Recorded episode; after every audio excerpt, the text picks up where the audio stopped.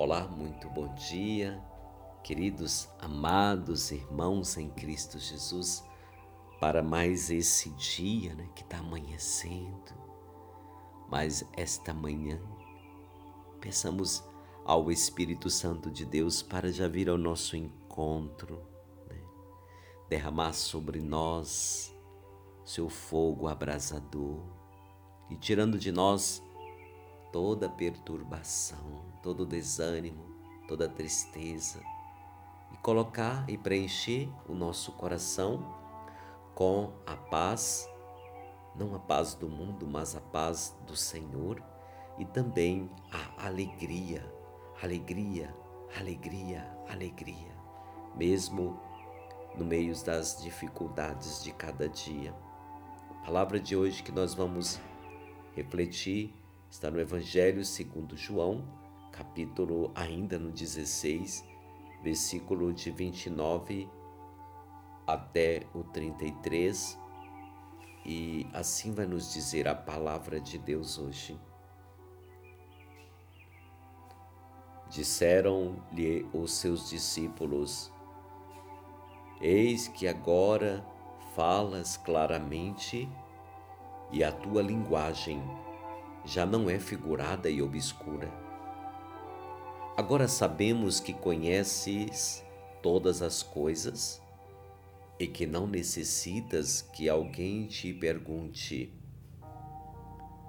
Por isso cremos que saístes de Deus. Jesus replicou-lhes: Credes agora? Eis que vem a hora, e ela já veio em que sereis espalhados, cada um para o seu lado, e me deixareis sozinho. Mas não estou só, porque o Pai está comigo. Referi-vos referi essas coisas para que tenhais a paz em mim. No mundo haveis de ter aflições. Coragem eu venci o mundo. Palavra da salvação.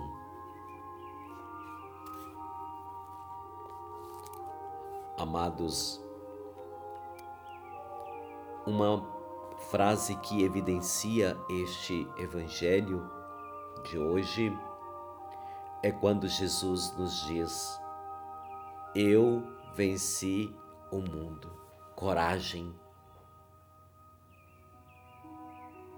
Quantas vezes teremos de recordar esta verdade? O nosso Deus não fracassou na cruz, pelo contrário, venceu o mundo pelo amor e por sua entrega. Portanto, não anunciamos um Deus derrotado. E nossa vida cristã, como a vivemos como vencedores ou como derrotados?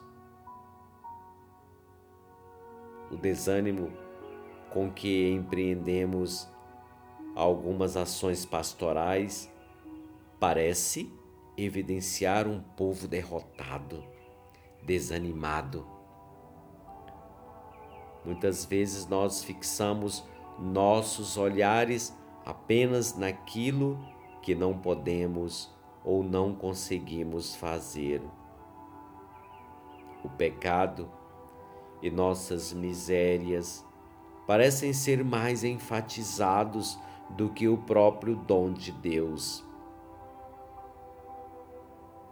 É verdade que a vida é dura que a tentação nos cerca como um lobo a rugir.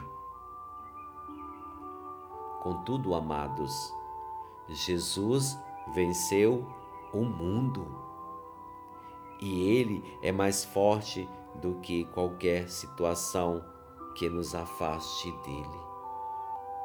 Quem vai nos separar do amor de Deus? Quem vai nos separar do amor de Jesus. Ninguém é capaz de nos separar deste amor. Basta nós abraçarmos, nós buscarmos vivermos plenamente esta palavra de uma forma abraçá-la. E pode vir o que vier, claro.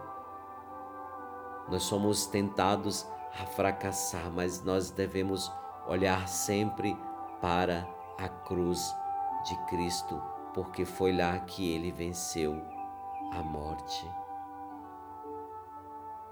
Pense nisso. Alegria, alegria, alegria.